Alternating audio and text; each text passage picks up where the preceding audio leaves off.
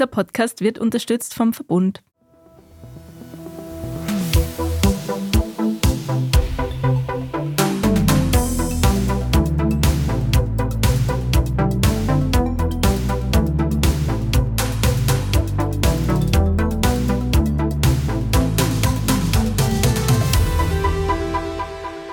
Ihr hört Edition Zukunft, den Standard-Podcast rund um Klima und Umwelt. Ich bin Philipp Bramer.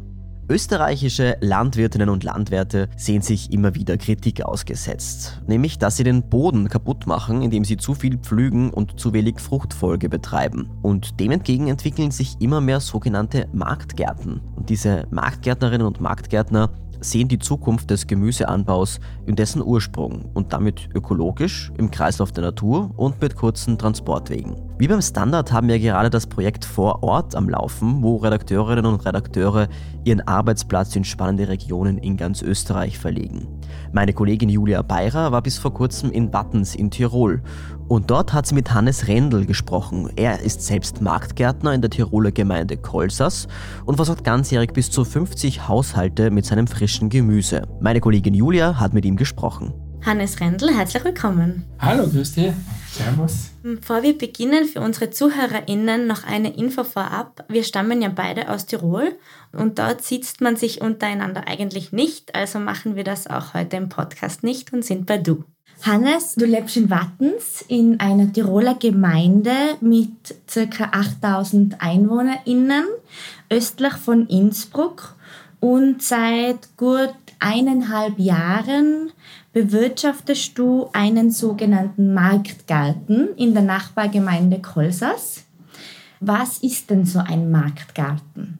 Ein Marktgarten ist ein kleinstrukturierter Garten, der was recht viel auf die Bodenfruchtbarkeit schaut. Und das Aushängeschild von einem Marktgarten ist meistens die biointensive Bepflanzung.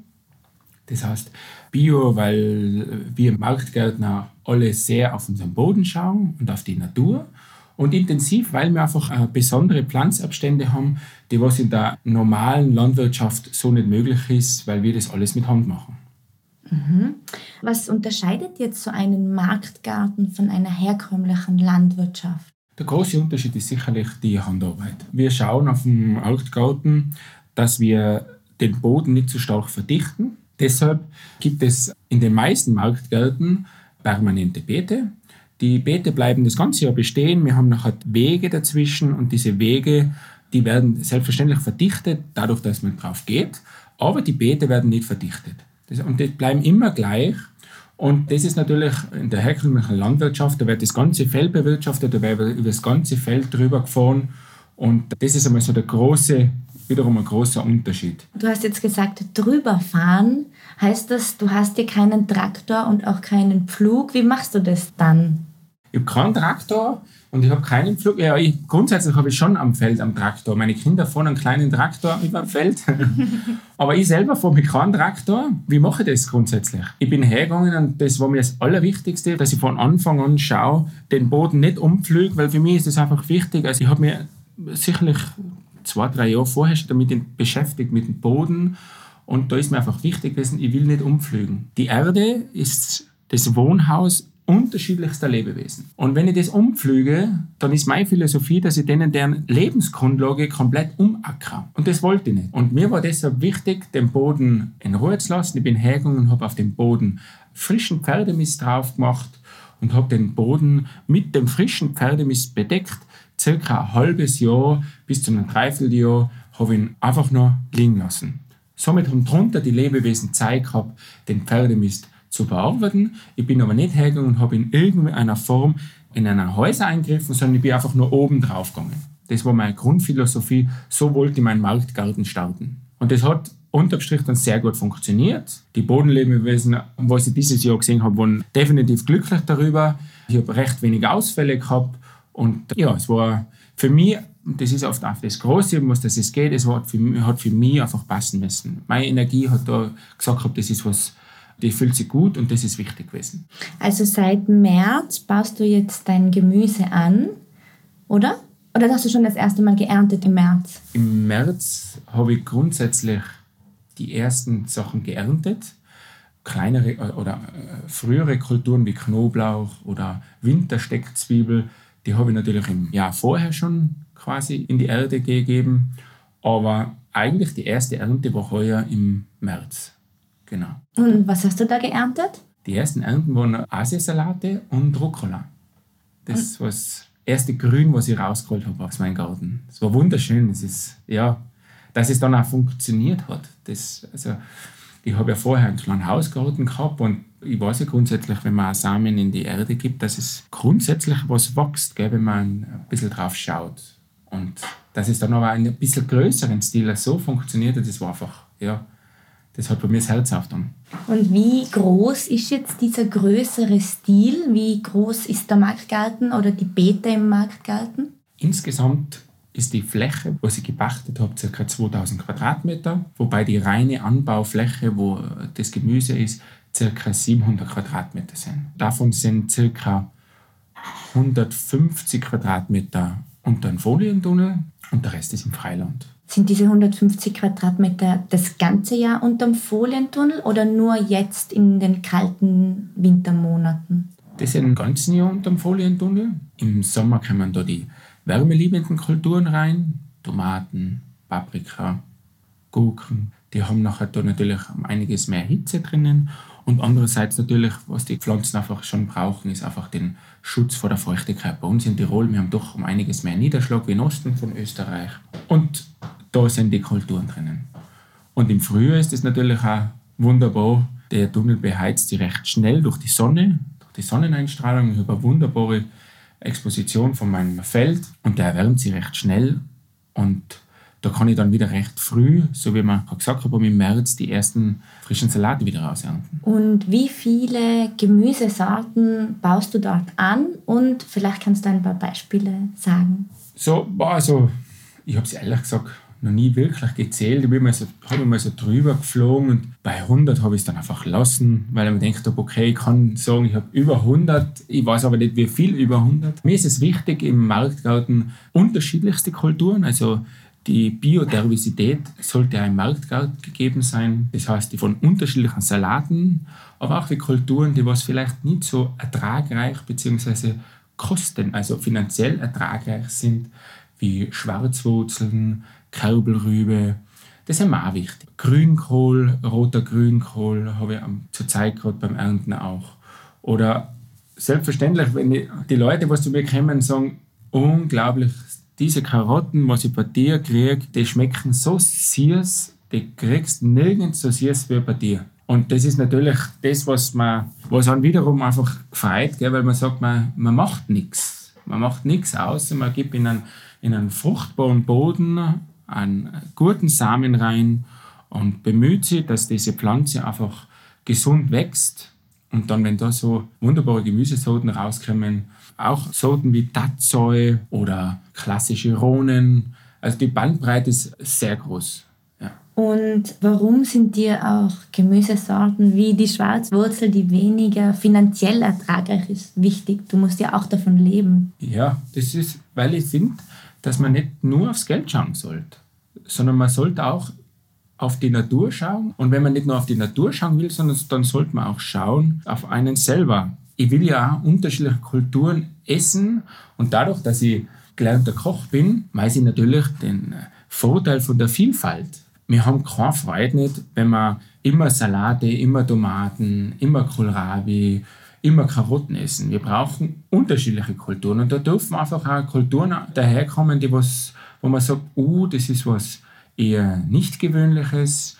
Da muss ich mir mal schlau machen, was mache ich da draus. Und dann kommen da ganz andere Geschmacksexplosionen daher. Und das ist eigentlich das Wichtige. Ich will die Vielfalt aufzeigen und nicht nur sagen, ich kann damit gut Geld machen. Und zurzeit wächst unter dem Folientunnel ja auch Winterfrischgemüse. Das probierst du jetzt, glaube ich, zum ersten Mal aus. Wie funktioniert das? Kannst du uns das bitte erklären?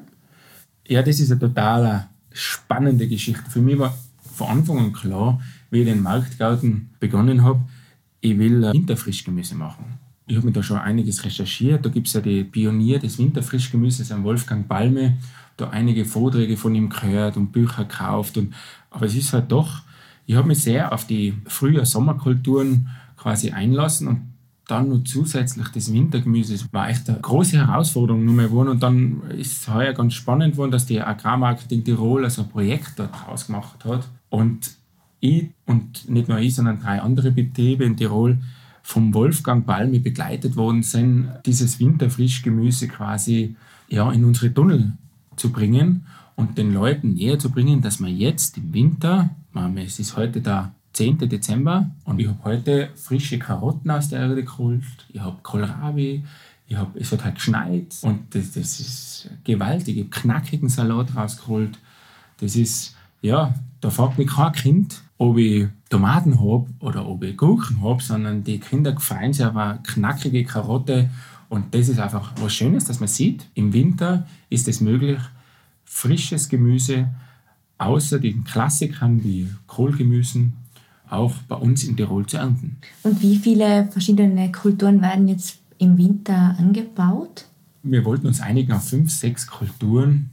Es sind dann wurden bei mir circa 30 unterschiedliche Kulturen, weil man einfach, da ist ja so Euphorie dahinter gekommen, gell? und wir haben es am Anfang selber kaum so glauben können, dass es dann wirklich so grün ist wenn es draußen weiß ist. Und im Tunnel ist es, wenn man bei mir jetzt die Fotos sieht, beim Tunnel, das ist einfach grün da drinnen. Gell? Da wächst Tatzeu, da wächst Winterpostelein, Vogelsalat, da wachsen Rossenbrokkoli, Buntzwiebel. Ja, ist einfach das wunderbar, wie viel, was man selbst im Winter für Vielfalt an Frischgemüse auf den Teller bringen kann und aus dem Garten holen kann. Hast du eigentlich ein Lieblingsgemüse?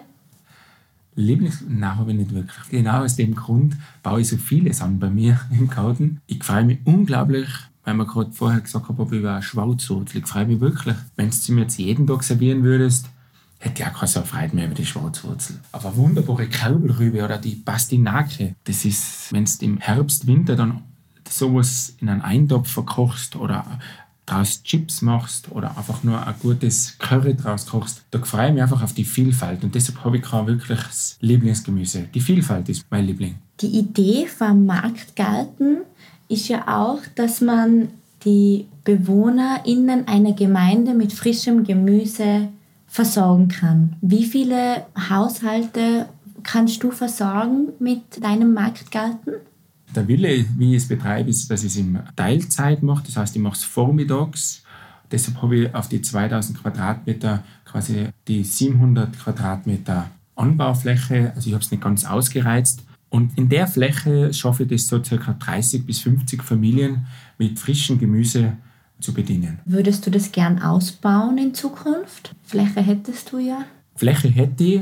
Ich wäre absolut bereit, das auszubauen. Ich habe zwar kleine Kinder, die sind fünf und sieben, die brauchen mich einfach nur daheim. Und ich würde mich freuen, wenn ich durch das, was ich da mache, dass da Leute, dass die das sehen, dass die, die genau die gleiche Euphorie kommt bei denen wie bei mir. Und dass sie vielleicht, wenn sie das nicht selber machen wollen, weil sie sagen, da traue ich mir jetzt im ersten Moment nicht so drüber, dass sie mithelfen bei mir und dass sie sagen, okay, bauen wir das auf machen wir es gemeinsam. Es dürfen auch zwei, drei, vier Leute sein. Das ist, ja, das soll ein Ort der Begegnung sein, ein Garten. Und es soll auch ein Ort sein, wo man wachsen kann. Und da dürfen unterschiedliche Leute gemeinsam wachsen. Und ja, es wäre schön, wenn man das ausbauen könnte. Wir machen eine kurze Werbepause und sind gleich zurück.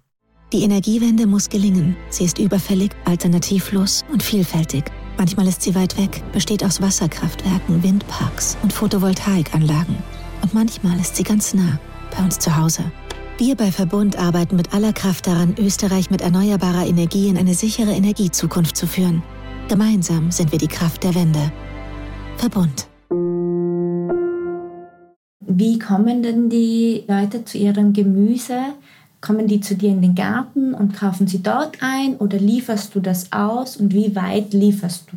Sowohl als auch. Das heißt, ich, bei mir können Sie es direkt im Garten kaufen. Ich mache einmal die Woche einen Gartenverkauf und ich mache auch Abos, das was ich quasi in Kolses und in Nachbargemeinden, wo ich das liefere, für die, die was einfach sagen, das ist für sie zeitlich ganz schwer, zu mir direkt aufs Feld zu kommen und das Gemüse zu holen, aber trotzdem das schmackhafte Gemüse haben wollen. Deshalb habe ich diese zwei Absatzwege. Ich liefere auch der Gastronomie. Die haben das, also einige Gastronomiebetriebe haben das auch gesehen, dass sie einfach nur sagen, das ist ein Unterschied oder es gibt unterschiedliches Gemüse, auch vom Geschmack her. Ja, das sind so meine Absatzwege. Kann man ausbauen wiederum und kann man aber auch so stehen lassen. Das heißt, ich mache recht wenig Werbung und wenn es Werbung ist, dann ist es meistens Mundpropaganda. Ja.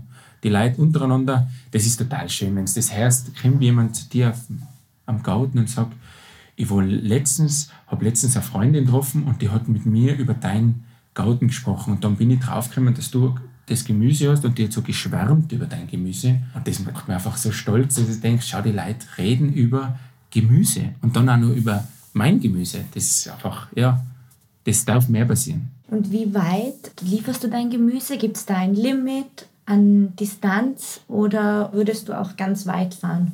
Nein, es macht keinen Sinn grundsätzlich, dass man weit fährt mit dem Gemüse, weil es soll ja wiederum die Nachhaltigkeit sein, dass man hergeht und sagt, das Gemüse dürfte grundsätzlich eigentlich im Ort bleiben. Ich bin so groß, ich habe, wie gesagt, habe 30 bis 50 Familien. Äh, das ist in Ordnung, wenn ich das im Ort nur verkaufe. Gell? Und wenn im Nachbarort, so wie in Wattens, jemand sagt, er will auch einen Ortgarten machen, dann wäre das wunderbar, dann hat man eine Kooperation daraus. Gell? Und ich brauche mein Gemüse nicht nach Wattens bringen. Ich wohne in Wattens, habe da viele Freunde, Bekannte und die wollen natürlich das Gemüse und selbstverständlich liefere ich nach Wattens. Ich liefere auch nur nach Wehr, das ist die nächste Nachbargemeinde in Kolsas. Aber dann ist für mich eigentlich das schon begrenzt. Ich will auch gar nicht. Ich habe natürlich auch Anfragen, dass ich ein bisschen weiterfahren soll. Nein, das will ich nicht. Das ist in Ordnung, wenn, wenn das in der Gemeinde bleibt. Okay? Bei dir ist ja alles bio und ökologisch in deinem Marktgarten. Was machst du, wenn die Schnecken kommen oder andere Schädlinge, die dein gutes Gemüse fressen wollen? Ja, das ist, das ist immer die schönste Frage für mich. Ja, ich, ich habe eine besondere Philosophie. Die habe ich schon, bevor ich den Marktgarten begonnen habe, äh, im Hausgarten mir angeeignet. Und da habe ich die Leute dann, bevor ich den Marktgarten begonnen habe, schon erklärt. Und da haben schon einige Leute gesagt, was ist denn das? das, das?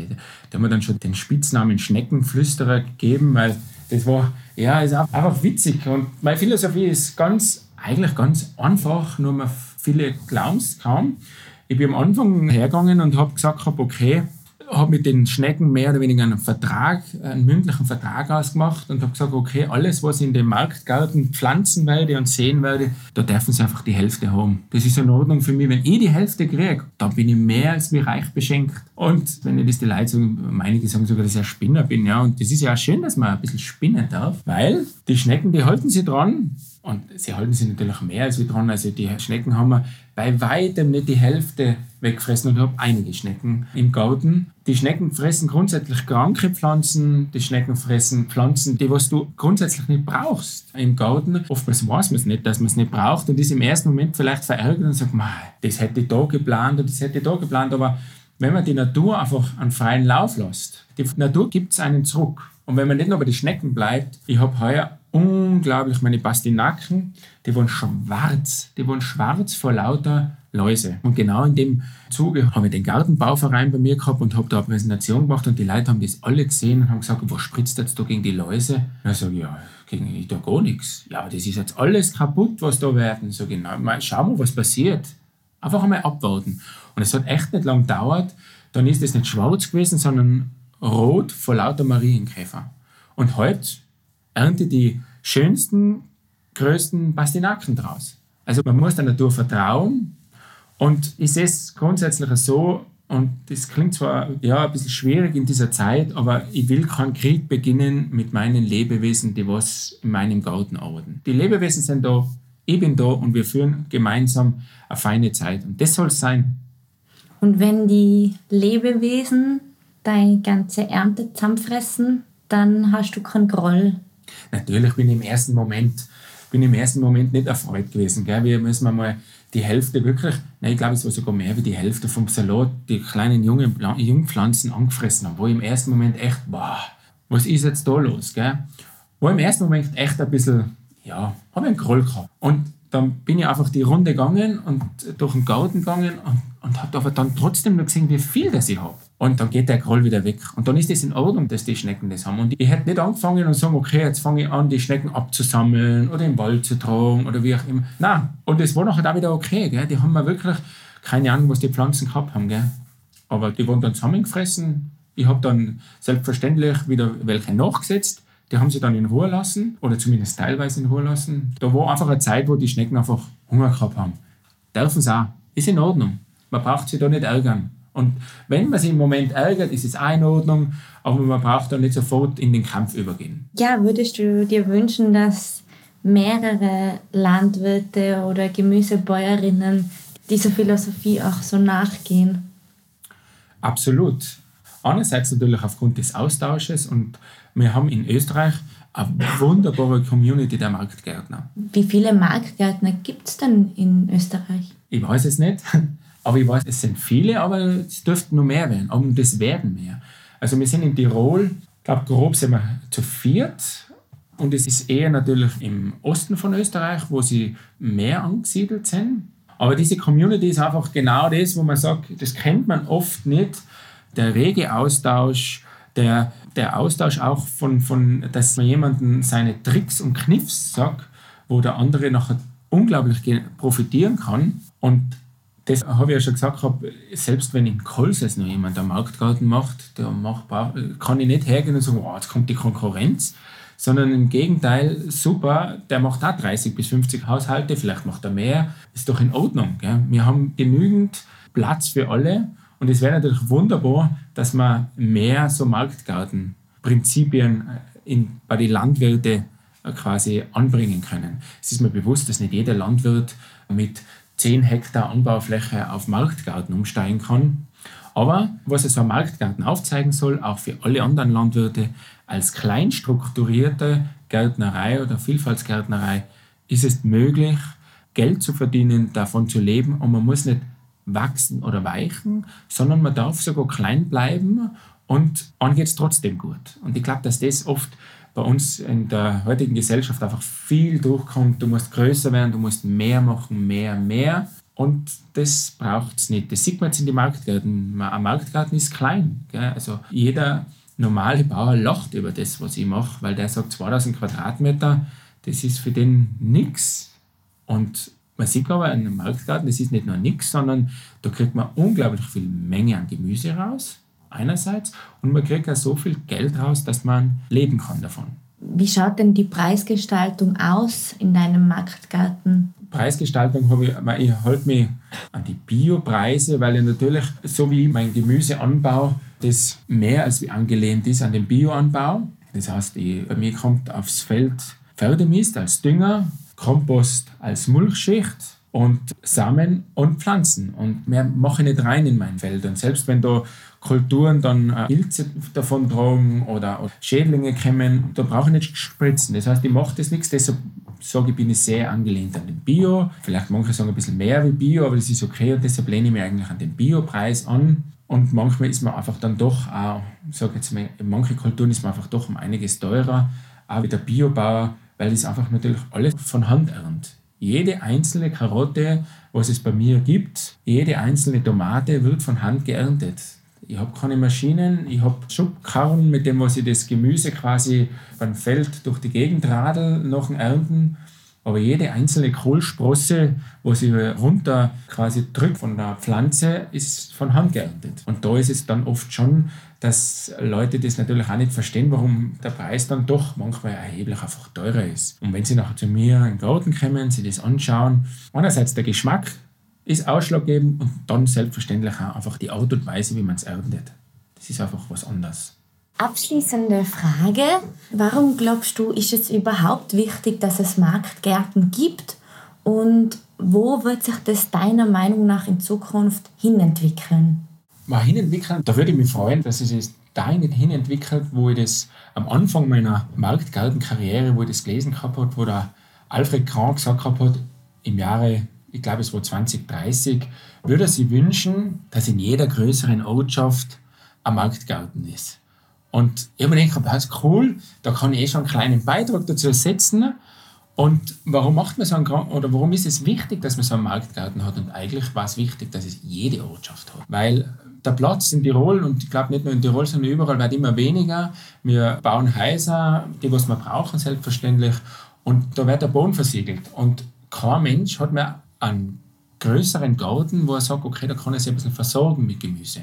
Und wenn aber da die Ortschaft oder die Gemeinde eine Möglichkeit bietet, von 2000 Quadratmetern. Mein Feld ist 2000 Quadratmeter. Das ist nicht groß, das ist nicht viel. Ich gehe davon aus, dass jede Gemeinde so einen Fleck über hat. Und wenn man da hergeht und sagt, okay, man baut da Gemüse an, ich glaube, mehr kann man der Gesellschaft eigentlich nicht mehr bieten. Die Kinder, wie unterschiedlichste Generationen sehen, wie Gemüse anbaut wird, wie man Gemüse geerntet wird. Und Gemüse kommt nicht nur aus dem Supermarkt, sondern es kommt aus der Erntemgemüse. Und das, dass man das wieder näher bringt, ich glaube, das ist ganz wichtig, auch für die Marktgärten, weil wir natürlich kleinstrukturiert sind. Und als kleinstrukturierter hast du auch mehr die Möglichkeit, die Leute zu dir in den Garten zu bringen. Es ist mir bewusst, dass der Landwirt, der was 1000 Quadratmeter Karotten anbaut auf einem Feld, dass der da nicht äh, quasi die Kindergartenkinder einladen kann. Aber so wie bei mir, ich habe die Kindergartenkinder von Kolses eingeladen, einfach nur, weil ich sage, hey, die sollen kommen und schauen, wie Gemüse wächst. Und die dürfen selber auch Karotte ernten.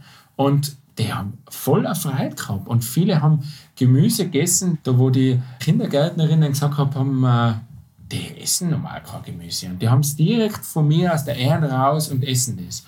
Und ich glaube, diesen Bildungsauftrag sehen wir Marktgärtner sicherlich alle auch so, dass man das einfach in die Gesellschaft bringen kann, dass Gemüse nicht nur im Supermarkt gibt, sondern es gibt ihn direkt aus der Erde raus.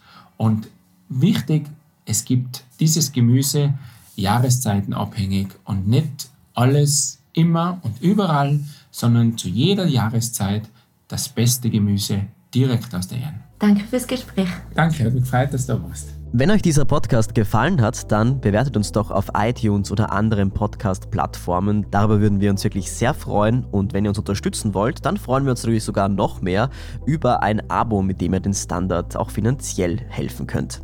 Die nächste Folge Edition Zukunft Klimafragen erscheint dann in zwei Wochen. Nächste Woche gibt es dann noch eine Folge Edition Zukunft Normal und dann macht jeder Podcast Pause, Weihnachtspause und die nächste Folge erscheint dann wieder Anfang Jänner. Bis dahin wünschen wir euch schon mal alles Gute, frohe Weihnachten und einen guten Start ins neue Jahr 2023. Ciao!